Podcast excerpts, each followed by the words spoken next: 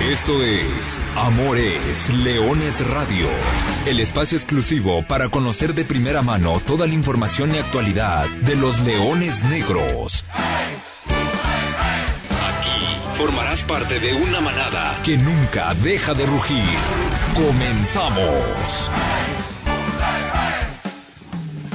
Hola, ¿qué tal? ¿Qué tal? Muy buenas tardes, sean todos ustedes eh, bienvenidos a una nueva emisión de Amor es Leones Radio, el programa destinado para platicar de todo lo relacionado al equipo de la Universidad de Guadalajara, los Leones Negros, al equipo que nació grande. Esto es Amores Leones, con el gusto de saludarlos, gracias por estar con nosotros. Vamos a platicar, muchos temas de qué platicar, ha arrancado la Liga de Expansión para prácticamente todos. Hoy, esta noche, se cierra la actividad de la jornada número uno, descansó Alebrijes, hoy juega el Atlético La Paz y los Leones Negros el lunes pasado estuvieron en la capital del país, en la Ciudad de México, donde enfrentaron a los Potros de Hierro del Atlante, unos Potros de Hierro que parece le tienen tomada la medida en una ecuación, pareciera la peor ecuación posible para la Universidad de Guadalajara, empezar un torneo jugando de visita, y contra Atlante. Esa ecuación no es eh, buena y el resultado eh, tampoco fue bueno. Porque al final Leones Negros perdió. Cayó 1 por 0 en su presentación, ahí en el Estadio Ciudad de los Deportes. Solitario gol de Cristian el Hobbit Bermúdez. Ya platicaremos de ese partido. Hay que darle rápido vuelta a la página porque el próximo domingo es Domingo de Leones, cancha del Estadio Jalisco, 7 de la tarde-noche los universitarios estarán recibiendo a los cimarrones de Sonora. Mucho que platicar, mucho que analizar, pero además también tenemos invitado de lujo. Hace 12 días se cumplieron 49 años del día que Leones Negros debutó en el máximo circuito. Fue un 14 de julio de 1974. Los Leones Negros se metieron en la cancha del Estadio Azteca contra los entonces cremas, millonetas o como les llamaban en ese entonces y le sacaron un empate a dos goles. Después fue una temporada espectacular. Los Leones Negros calificaron en ese año a la final, a las finales del torneo de Copa. Eh, se quedaron cerca de entrar a, las finales de, la liga. Al año siguiente se metieron hasta semifinales de Copa con un tremendo torneo. En la temporada 75-76 llegaron a la final que pierden a manos del América. Un año después repiten en la final enfrentando a Pumas. Y esa historia contó con varios jugadores de renombre, ¿no? Podemos hablar de Jair de Jesús Pereira, de Roberto da Silva, de Eusebio, de Nené, por supuesto son los más renombrados, del Cuate Calderón, eh, al año siguiente llegó el Curio Santoyo, Manuel Nájera, eh, el Médico Reyes y demás jugadores. Pero uno que siempre estuvo es el caso de Belisario López. Él empezó desde el día uno con Universidad de Guadalajara, él estuvo hace 49 años en la cancha del Estadio Azteca y platicaremos de esta de esto un poco del recuerdo, hoy con una leyenda de los Leones Negros. Así que no se despegue, quédese con nosotros. Antes, antes de saludar a nuestro invitado, antes de entrar a los temas, antes de platicar la previa del partido contra Cimarrones, lo que le pasó al equipo contra el Atlante, saludo con mucho gusto al profesor Carlos Alberto Valdés. Profe, ¿cómo andas? Buenas tardes. Hola, ¿qué tal Artur? ¿Cómo estás? Muy buenas tardes. Bien lo dices, muchos temas una previa, un post y además ya tenemos fecha, lugar y rival del debut en la Liga Premier de los Leones Negros en su segundo equipo, su segundo representante. Así que más allá de lo que bien dices de la historia viva que vamos a tener el gusto y el placer de vivir a lo largo de esta entrevista, también tenemos que platicar de algo de actualidad. Una historia de leones negros que usted no está para saberlo, ni yo para contarlo, pero el señor Benavides me parece que la tiene más fresca que nadie. Vamos a ver si nuestro invitado el día de hoy lo tiene tan fresco y tan claro como el conductor de este espacio. Así que vamos rápido con los temas porque se vivieron los primeros 90 minutos de Universidad de Guadalajara en esta apertura 2023 de la Liga de Expansión. 90 minutos que no sé si me gustaron. O sea, tengo sentimientos encontrados. Bueno, lo dijo el profesor Sosa que tenía un sabor agridulce y a mí también me parece que es ese sabor de, eh, o sea, hay cosas que sí, pero hay cosas que no. Y explico lo que a mí me tocó ver. los Leones Negros se plantaron en la cancha del Estadio Ciudad de los Deportes y trataron de presentar un, un, planteamiento de tú a tú, ¿no? Vas tú, voy yo, toma y daca. Fueron pocas llegadas, en realidad se generó poco peligro en los dos arcos. En el primer tiempo, tres de un lado, tres del otro. La diferencia, la primera Atlante terminó dentro de la portería, un trazo largo, va diagonal retrasada dentro del área y, gol del Hobbit Bermúdez al minuto 16 que te condiciona pues prácticamente todo el partido. Después Atlante fue más peligroso en el primer tiempo y en el segundo tiempo Leones Negros fue mucho mejor y se engrandeció la figura de Humberto El Gancito Hernández. Te sacó al menos tres claras, una del Zuli, una del Güero Villalobos este y un tiro libre de Jairo González, por ahí son las que las que tengo registradas son tres muy buenas eh, actuaciones de, Humberto Hernández y bueno, bien dicen que para que la cuña apriete, pues ahí está el ex guardameta de Universidad de Guadalajara, sigue, sigue siendo un, jugador diferente, un jugador trascendental en esta categoría y, y es él gran parte del que le da los tres puntos al Atlante. Después, hacia el cierre del partido, pues hay muchos factores, ¿no? Viene la situación de los calambres, de los cambios, de las modificaciones y, al final, pues no se pudo salir. Ahora entraremos al tema de los datos y, y por qué esa ecuación es horrible pesar de visita, jornada uno. Pero el partido en sí, ah, no sé, yo tengo sentimientos encontrados. Si yo lo tuviera que resumir en una sola idea, es que Leones Negros tuvo un debut muy discreto, pero deja esa sensación de que puede, tiene la capacidad y tiene los argumentos individuales de ser mejor. Esta doble sensación de que este equipo puede mucho más. Ojo, evidentemente cuando pierdes, pudiste haber sido mejor. Esto es una premisa elemental. Pero este equipo, con la calidad que puede llegar a plasmar, repito, de manera individual, deja ese, ese sabor de que puede prender y que se pueden ocasionar cosas positivas. ¿A qué me refiero?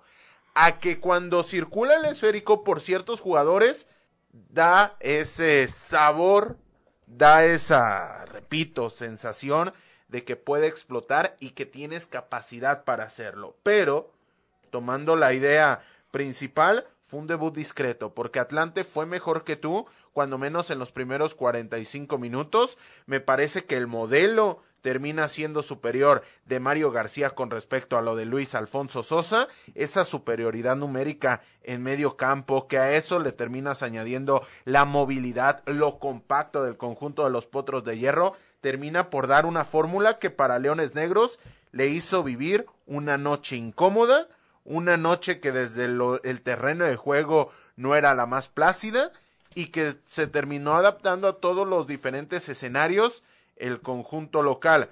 Hay que decirlo, Leones Negros supera Atlante en el último tramo, sobre todo en los últimos 20 minutos, pero me parece más propio a la inercia del partido y a lo que renuncia Atlante porque termina descendiendo algunos metros en cuanto a su posicionamiento general que propiamente a un gran mérito de Leones Negros que si puede llegar a tener dos grandes dudas, número uno, es la doble contención. Me parece que llegan tarde a muchos recorridos, tan es así que muy pronto se ven amonestados tanto Aldo Mota, pero sobre todo Alejandro Carrión, y en especial en el momento que te das cuenta que tienden a posicionarse uno adelante del otro. Es cuando él expresa a una superioridad numérica que, repito, fue plasmado no solamente con esos números, sino también con intensidad, movilidad y buen juego de pelota. Además, también llama la atención que el primer cambio se haga al minuto 55 y que se vire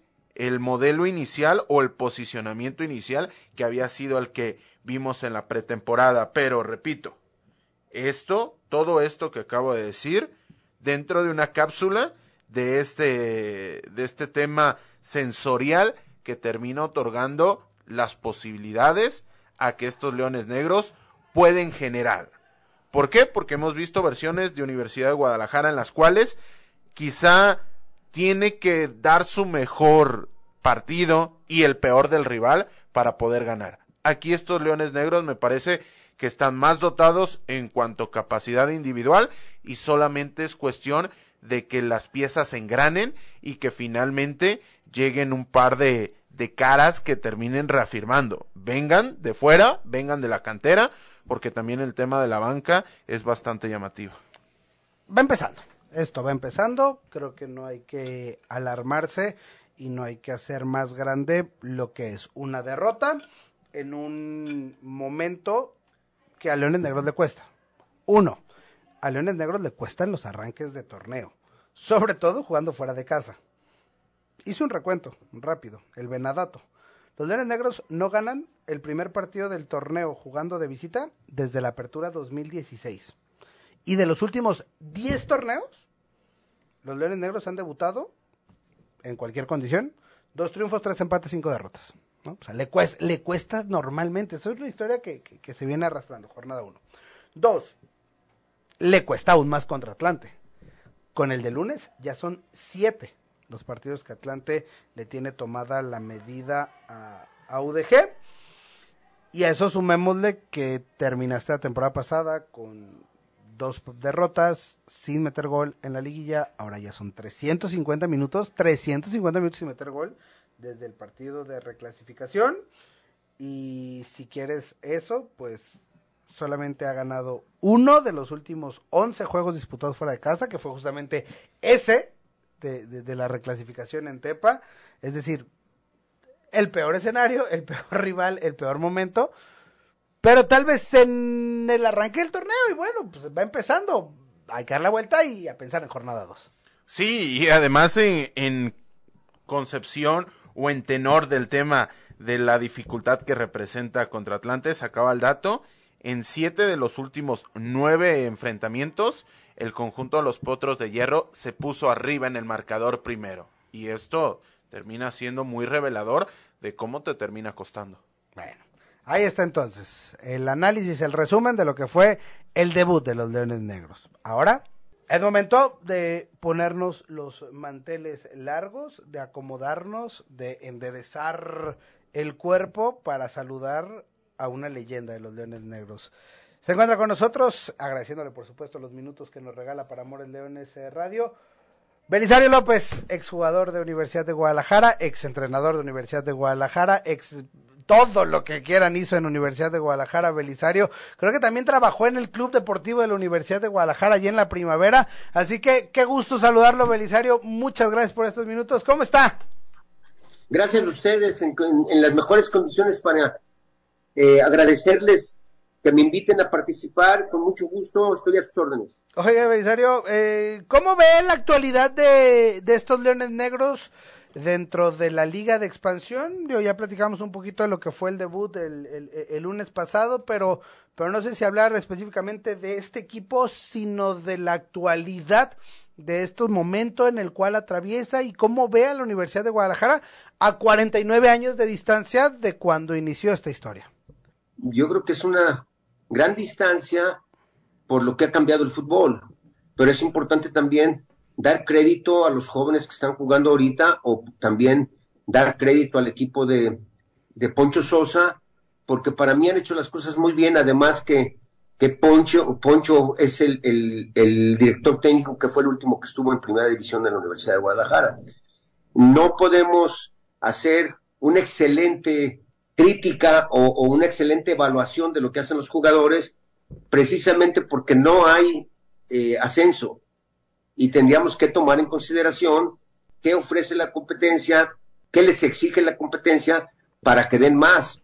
Y no podemos hacer comparaciones tampoco, que las comparaciones no, no valen la pena. Las comparaciones, alguien dice, las comparaciones son odiosas, pero no valen la pena porque no podemos comparar hace 49 años con la actualidad de los jóvenes de ahora. Yo sí pienso que podríamos pensar que sí deberían saber o sí deberían tener un concepto muy importante o conocer la historia de, ese equipo de fútbol de la Universidad de Guadalajara. Lo que me parece, ha cambiado creo que el fútbol cancha, pero los entornos alrededor del fútbol mexicano me parece que no han cambiado tanto. Eh, hacía el recuento ahora que, se cumplieron 49 años del debut y, me echaba un clavado en, en la hemeroteca de aquellos años y, encontraba columnas de opinión de que criticaban a la federación, de que criticaban los calendarios por cómo programaban el torneo de copa, criticaban que la selección mexicana jugaba partidos eh, intrascendentes, criticaban al arbitraje, es decir, hay, hay cosas que pareciera que, que no han cambiado, ¿no? Al final de cuentas, este, hay, hay, hay sí, el fútbol evolucionó y, la dinámica y el ritmo y los jugadores, pero, pero pareciera que en México. Sí, pero te voy a decir una cosa que no ha cambiado y eso tendría que haber cambiado. Por ejemplo, aparece un jugador con un amigo, con un conocido o con un cuate en los medios de comunicación sin prepararse, sin tener ninguna eh, capacidad de estudios de periodismo y cualquiera ve un partido de fútbol y cualquiera puede criticar a cualquier jugador o puede hablar de fútbol, incluso también de los federativos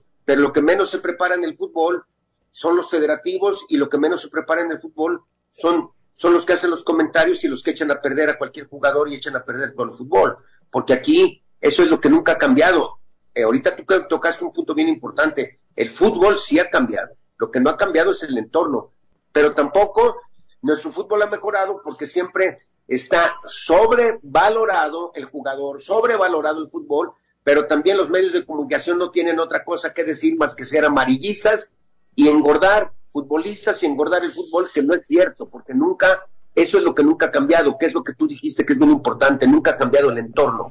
Vaya, vaya que falta profesionalización en, en, el, entorno. Eh, sí, claro, totalmente. Vamos a, vamos a platicar de, de, buenos recuerdos.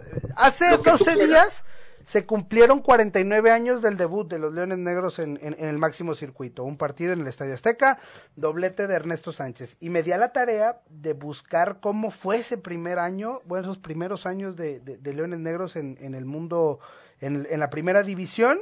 Y la constante en, en todas las alineaciones, torneo de liga, torneo de copa, al que se terminan eh, colando a, la serie final, pues eh, eh, los nombres comunes eran los de Jorge Gómez Orozco, los de Ernesto Sánchez, los del médico Ríos y el de Belisario López. No eran los titulares indiscutibles. Después se fueron agregando jugadores. E, en este caso, los brasileños. E, esa historia me pareció muy interesante porque Jair llega para la jornada 3, después llega Roberto, Eusebio, Nené, después llega eh, Nacho Calderón, ya arrancada la primera vuelta, posteriormente llega Aurelio Martínez, Marco Rivas. Belisario, ¿cómo fue? La, porque e, esa historia, vaya que, que no hay mejor quien la pueda contar que alguien que la vivió en primera persona. ¿Cómo fue ese arranque, ese momento, ese llegar y esa irrupción de los Leones Negros en primera división desde los primeros partidos hasta la primera victoria contra Zacatepec, hasta después las goleadas, las goleadas, que fue cuando empezó a hacerse todo el boom alrededor de Leones Negros? Fíjate que una cosa bien importante que no, que no mencionas y que había que mencionar es la gente que se preocupó porque en la Universidad de Guadalajara hubiera equipo de fútbol. Hubo algunos directivos que, iban a todos nuestros partidos, de hecho iban a algunos partidos que fueron, fue muy importante los partidos de liguilla de segunda división que nosotros perdimos una final contra Universidad de Nuevo León, cuando faltaban ocho fechas con un equipo que en ese tiempo fue un trabuco de segunda división, fue algo similar a cuando cuando comenzaron los, los, los, Leones en primera, pero fue más fuerte en consecuencias de resultados el equipo que, que estuvimos en segunda división. Cuando le dieron una seriedad a, la Universidad de Guadalajara, hubo uno o dos equipos que no tenían la seriedad que le dieron ese tercer año, para mí creo que fue como el tercer año que estuvo en, en segunda división, porque primero fue tercera, luego segunda un año y luego el segundo de segunda. Cuando una persona se preocupó porque el equipo fuera a primera división, fue don Carlos Ramírez Laderi, y nunca lo mencionan, ni nunca dicen, ni nunca hablan de él, que fue una parte muy importante, fue un político muy importante dentro de la universidad. Él, cuando perdimos la final contra Universidad de Nuevo León, y yo era uno de los que estaba muy derrotado porque habíamos tenido todo para, para llegar a, para haber triunfado y haber subido, haber ascendido con el equipo. No lo hicimos y ese día, ese mismo día, después del partido, se me arrimó el arquitecto Jorge Enrique Zambrano, me dijo, ¿sabes qué? Ya deja de estar llorando y no te preocupes porque mañana tenemos equipo. Ellos ya habían pensado, ellos ya habían pensado o ya habían tratado y ya tenían en tratos o ya habían comprado el Torreón de primera división para traerlo a Leones Negros. Fue gente muy importante porque fueron los precursores del equipo de fútbol, porque déjame platicarte algo que fue muy importante. Ellos pensaban que era un escaparate, que se iban a tardar un poco menos en lo que la Universidad de Guadalajara representaba como educación, como centro educativo, como, como maestros importantes, como catedráticos importantes. Era más fácil con un equipo de fútbol que toda la República Mexicana hablara de un equipo de todos los días o que lo vieran todas las semanas o que llenara todos los estadios, que fue lo que nos pasó en el primer año.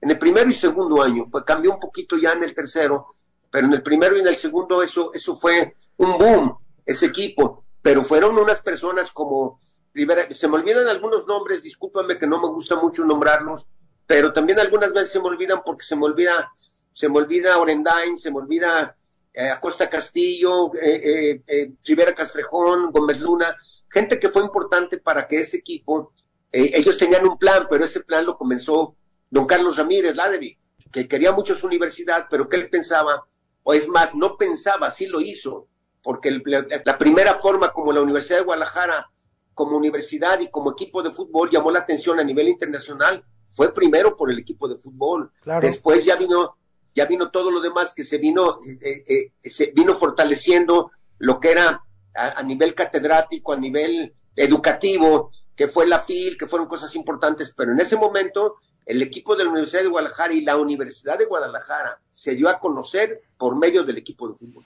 Y vaya que los resultados fueron, fueron de la mano. Estamos platicando con Belisario López. Preguntar de ese, de ese primer año que, que, no, no se alcanza la liguilla en esa repartición de grupos y demás después de la primera, voy, voy a poner en contexto, en, en la temporada 74-75 después de la primera vuelta se dividían en dos grupos, grupos pares, grupos nones, los dos mejores terminaban avanzando a una serie final donde juegan todos contra todos y, y ahí Leones Negros quedó en el camino. Después vienen los dos años de, las finales. Pero en ese primer año, por, porque fue el de la irrupción, ya, ya contabas eh, la parte de, de la importancia que tuvo. ¿Cómo fue esa conjunción de equipo entre los que llegaron de, de Torreón, me parece que el, uruguayo Alberto Gómez, el, Torito, eh, es uno de ellos, con los que venían de segunda, con los refuerzos y con los que se fueron integrando durante, el, durante el torneo, ¿no? Hablamos de los brasileños, hablamos de, don Aurelio Martínez, de Marco Rivas, de la historia del cuate Calderón. ¿Cómo fue ese año de empezar, de venir de segunda división a ser el equipo no solo el mejor de los cuatro de Jalisco, porque tuvieron mejores resultados que Chivas, que Atlas, que, que, en ese entonces los Gallos de Jalisco, sino que empezaron, como ya decías, a llenar estadios en todo México en un primer año. Fíjate que, que, que comienza, comienza muy incierto porque por ahí en las primeras fechas de, de hecho ese partido que tú dices que fue el primer partido contra América en el Estadio Azteca, este, no estaba el entrenador, no estaba Gómez Nogueira. Gómez Nogueira había sido preparador físico de León, no era entrenador. Y aquí lo trajo el arquitecto Zambrano o la, directiva, este, trajeron a, Gómez Nogueira. Fue muy incierto porque, primero, yo siempre pensé y sigo pensando que era un entrenador que estaba medio loco, medio loco con su, con su egocentrismo, porque aparte no, nunca, no, no tenía ni condiciones en sus piernas ni en su físico de que alguna vez le pegó una pelota de fútbol, nunca en su vida. En Brasil nadie lo conocía ni era nadie porque nada más se preparó como preparador físico. Vino y encontró en, en, México, en la Universidad de Guadalajara, yo creo que ya lo había encontrado en León porque había dirigido dos finales a León contra Cruz Azul. Había encontrado un campo fértil de algo que no se, que, algo que no hacían o algo que no tenían muchos equipos, que era disciplinarse para lo que tienen que prepararse, para lo que tenían que hacer. Nos preparó de una forma tan extraordinaria que nosotros podíamos terminar un partido de fútbol y jugar otro. En algún momento hubo quien hablaba, incluso habló muy a la ligera de los leones dopados porque físicamente éramos extraordinarios, porque nos tenía entrenar, nos entrenaba, nos exigía muchísimo físicamente y no estábamos preparados, en algunos como yo siempre renegué y siempre pensé que su locura llegaba a un egocentrismo de querer realizar algo que nunca hizo y que nunca tuvo, porque él nunca fue, nunca tocó una pelota de fútbol, nada más era preparador físico. Entonces eso fue muy incierto, porque nos teníamos que acomodar, nos teníamos que este, eh, tenemos que cambiar nuestra manera de pensar para un entrenador que nos exigía muchísimo, pero que en algún momento lo, más importante para él era la preparación y la disciplina, porque yo todavía sigo pensando, y es, más, no sigo pensando, estoy convencido que futbolísticamente no tenía muchos conocimientos, pero también futbolísticamente no teníamos alguien que le ayudara dentro de la Universidad de Guadalajara o dentro de la organización que tuviera también argumentos para primera división. Entonces, este, pues fue un poquito como, como, como vayan saliendo las cosas, pero con una gran capacidad física el equipo. La conjunción fue que éramos muchísimos cuando llegaron, eh, era, eh, en algún momento fue, eh, no llegó a ser un caos, pero era un poco complicado porque llegamos a ser 40 o 45 o hasta 50 jugadores de los de segunda, de los que vinieron de Torreón y luego los extranjeros que llegaron porque hasta el, hasta el segundo año fue cuando se incorporaron algunos como Monte, eh, Nájera, Calderón, Aurelio, ya fueron otros jugadores que no fue el inicio del equipo, que fue con los de Torreón y con los de Segunda División. Pero con los de Torreón y Segunda División, a media temporada llegan los, los brasileños. Y yo me acuerdo, y fue muy importante, que cuando los brasileños, alguien escoge muy bien la gente que iba a venir y la gente que iba a llegar, por lo que representaba en un momento determinado los planes que tenían la gente que estaba dirigiendo la Universidad de Guadalajara, el equipo de la universidad. Entonces, cuando trajeron, pues trajeron a tres jugadores que eran compañeros en el Santos, pero ya había llegado Jair, que había sido un goleador, que había venido de otro equipo que no venía de los, de, de Nené, Roberto y Eusebio, que venían del Santos, que eran, entre ellos se conocían, entre ellos se, se ayudaban, entre ellos se protegían, pero aquí había jugadores importantes que, venían, incluso venía un este Sergio Silva de, uruguayo, venía el, Toro Gómez, venía una, un este Aníbal Sibeira, venía un centro, un defensa central, pero eran como seis extranjeros que venían de Torreón con 15 o 20 jugadores mexicanos, que algunos sí se vinieron y otros no. Entonces, pues, eran muchísimos jugadores que alguien los tenía que conjuntar. No hubo una buena conjunción al principio, pero se fue dando y se, se redondeó cuando llegaron los brasileños, porque de hecho yo, yo comencé, yo en, el, en, el, en ese equipo comencé jugando de extremo derecho y como que andaban haciendo un reacomodo, pero nunca tuvimos un extremo izquierdo que fuera titular o que, o que fuera siempre el que jugaba porque se había conjuntado el equipo. De hecho, terminamos esa temporada sin un extremo izquierdo fijo que, que, en algún momento nos hacía falta para la forma como se jugaba. En ese momento, cuando llegan los brasileños, se cambia la forma del, fútbol, de, no, de la universidad. En México, en México nadie dice que fue una revolución lo que hizo la Universidad de Guadalajara, porque cuando llegaron Eusebio y Ayir con, con, con, con, la, con, con en la media cancha, cambiaron la velocidad en el, fútbol, en el fútbol mexicano. No se jugaba la velocidad que, ellos llegaron. La velocidad que ellos pusieron cambió y revolucionó el fútbol en México. Nadie lo dice porque pues, siempre hablan de, la, todo lo que cambia la América, todo lo que cambiaban. Siempre los mismos del entorno que hablamos, de que tienen sus, eh, eh, sus metas fijas por nombrar al América, por nombrar las Chivas, por nombrar a los mismos Pumas, y, no se, no se le dio el real valor a la Universidad de Guadalajara por esos cambios que hizo y por esos cambios que tuvo, porque realmente cambió la velocidad del fútbol en, en, México, no nada más en Jalisco ni en la universidad, en México se jugaba a otra velocidad. Cuando ellos llegaron, cambiaron. No fue fácil, pero yo creo que lo fueron, lo que era el entrenador y alguna gente que le ayudaba, fueron acomodando fueron cambiando las cosas para acomodarlas de tal manera que en un momento determinado alguien, fíjate, alguien que fue importante porque era quien colaboraba con el entrenador y como colaboraba en lo futbolístico, que era Dirceu Siqueira. Ah, Dirceu Siqueira era un consejero del, del entrenador, porque el entrenador, yo siempre pensé y siempre sigo, sigo, sigo, sigo pensando que él no tenía las condiciones futbolísticas porque era un excelente preparador físico. Se, se, se acomodó el equipo pero luego todavía, todavía pensaron en apuntalarlo un poco más, o sea, en traer algunos jugadores mexicanos para que fuera más importante de lo que primero hizo. Esa temporada que no calificamos, esa temporada que fue la primera, se hizo algo que fue más o menos como media temporada en donde sí explotó el equipo de la Universidad de Guadalajara, pero lo más importante, cuando ya vieron que era tan importante lo que se había hecho en media temporada, había que redondearlo y se trajeron mexicanos muy importantes que colaboraron mucho para que el equipo fuera todavía más competitivo y que fuera mejor en el segundo año. Don Belisario, lo saluda Carlos Alberto Valdés.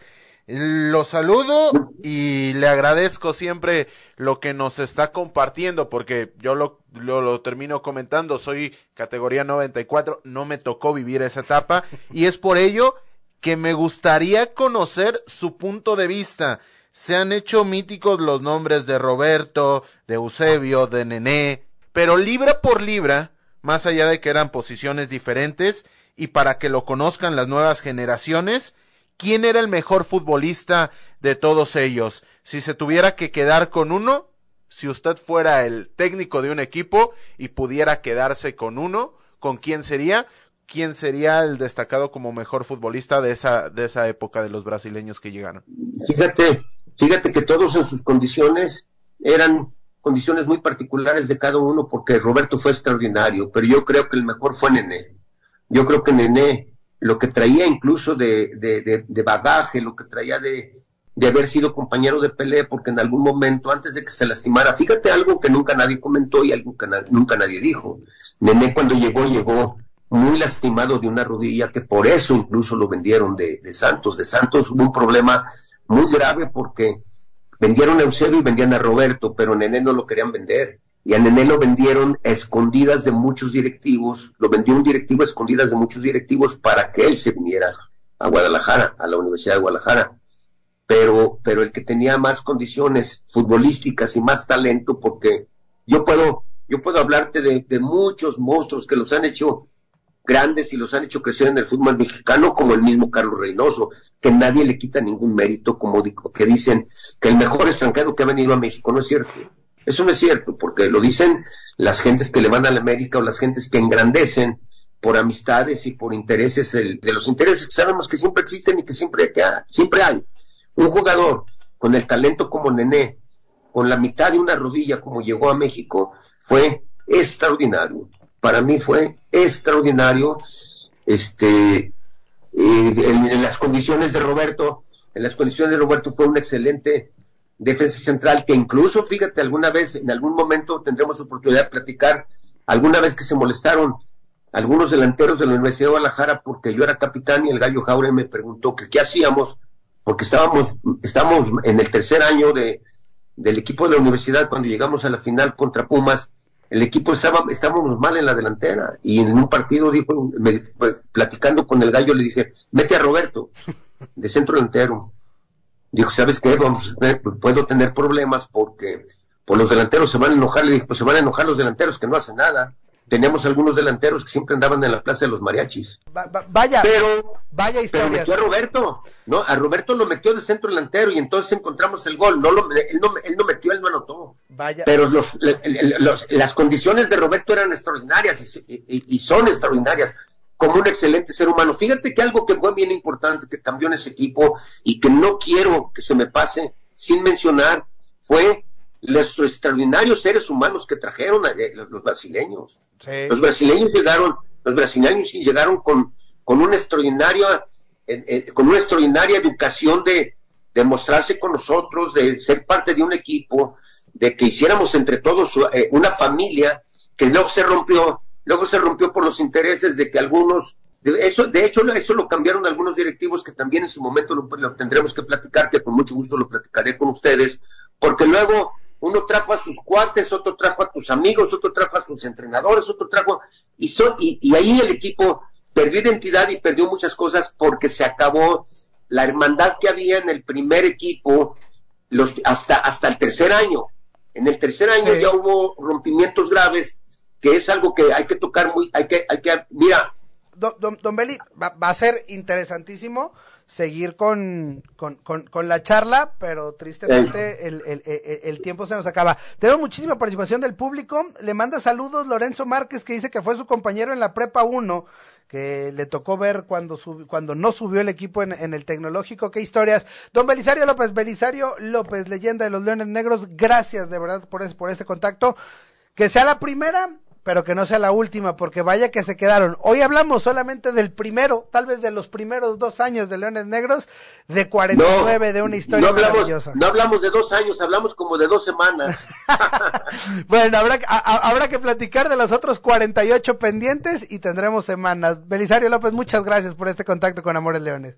A tus órdenes y muchas gracias por su espacio. Gracias, gracias a Belisario López, una leyenda de los Leones Negros. No obstante despedir, profe, el próximo domingo Leones Negros recibe a Cimarrones, cancha del Estadio Jalisco, 7 de la tarde noche. Sí, un Cimarrones que viene de empatar frente al conjunto de Tepatitlán. Vamos a ver cómo se termina dividiendo este partido, porque el conjunto astado de la montaña terminó dejando dos caras muy distintas a lo largo del partido en el Tepa Gómez, así que va a ser un duelo bastante interesante. Bueno, gracias a todos los que se comunicaron con nosotros a través de las redes sociales le estaremos dando. Pregunta Fernando Guerrero si el profe Carlos estará en la transmisión del domingo. Ojalá. Amiro Gutiérrez empezamos mal, esperemos ganen. Altas y bajas de los Leones Negros. Bueno, ya estaremos platicando la próxima semana. Por lo pronto, el día de hoy se nos ha acabado el tiempo. A nombre de Brian Márquez, de Lulú Martínez, del profesor Carlos Alberto Valdés, yo soy Arturo Benavides. Simplemente les recuerdo que goles son amores y amor es leones. Muchas gracias. Buenas tardes, buen provecho.